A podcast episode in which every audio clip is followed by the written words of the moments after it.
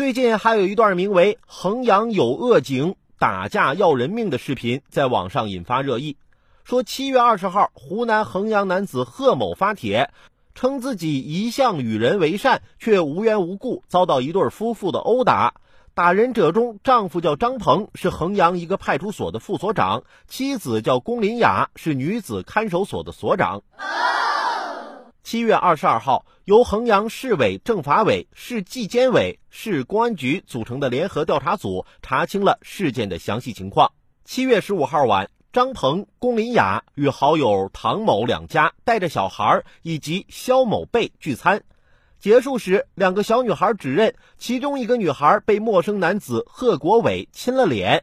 龚林雅质问贺国伟，突遭贺国伟踹倒在地，后又将肖某贝打倒在地。后继续追打龚林雅，将龚林雅打倒，并骑在他身上击打其头部。张鹏赶到现场，殴打了贺国伟及其朋友彭某。后证实，贺国伟为湖南森邦园林建设有限公司法人代表，当时处于大量饮酒状态。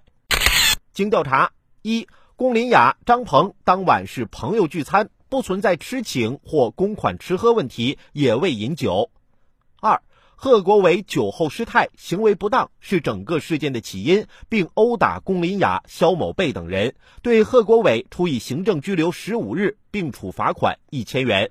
三，张鹏在贺国伟倒地后再次脚踢贺国伟，属于制止过当。事发后，张鹏已被取消提拔资格，并被停职三十天，给予政务警告处分。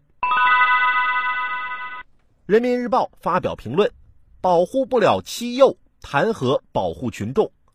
一纸通报廓清了事实，却也留存了新疑问：女童被辱，妻子被殴，警察张鹏制止过当，虽属欠妥，但在危急关头却也不乏合情合理的成分。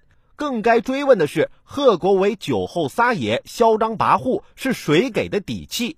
此前一段视频断章取义、混淆视听，又是谁炮制的？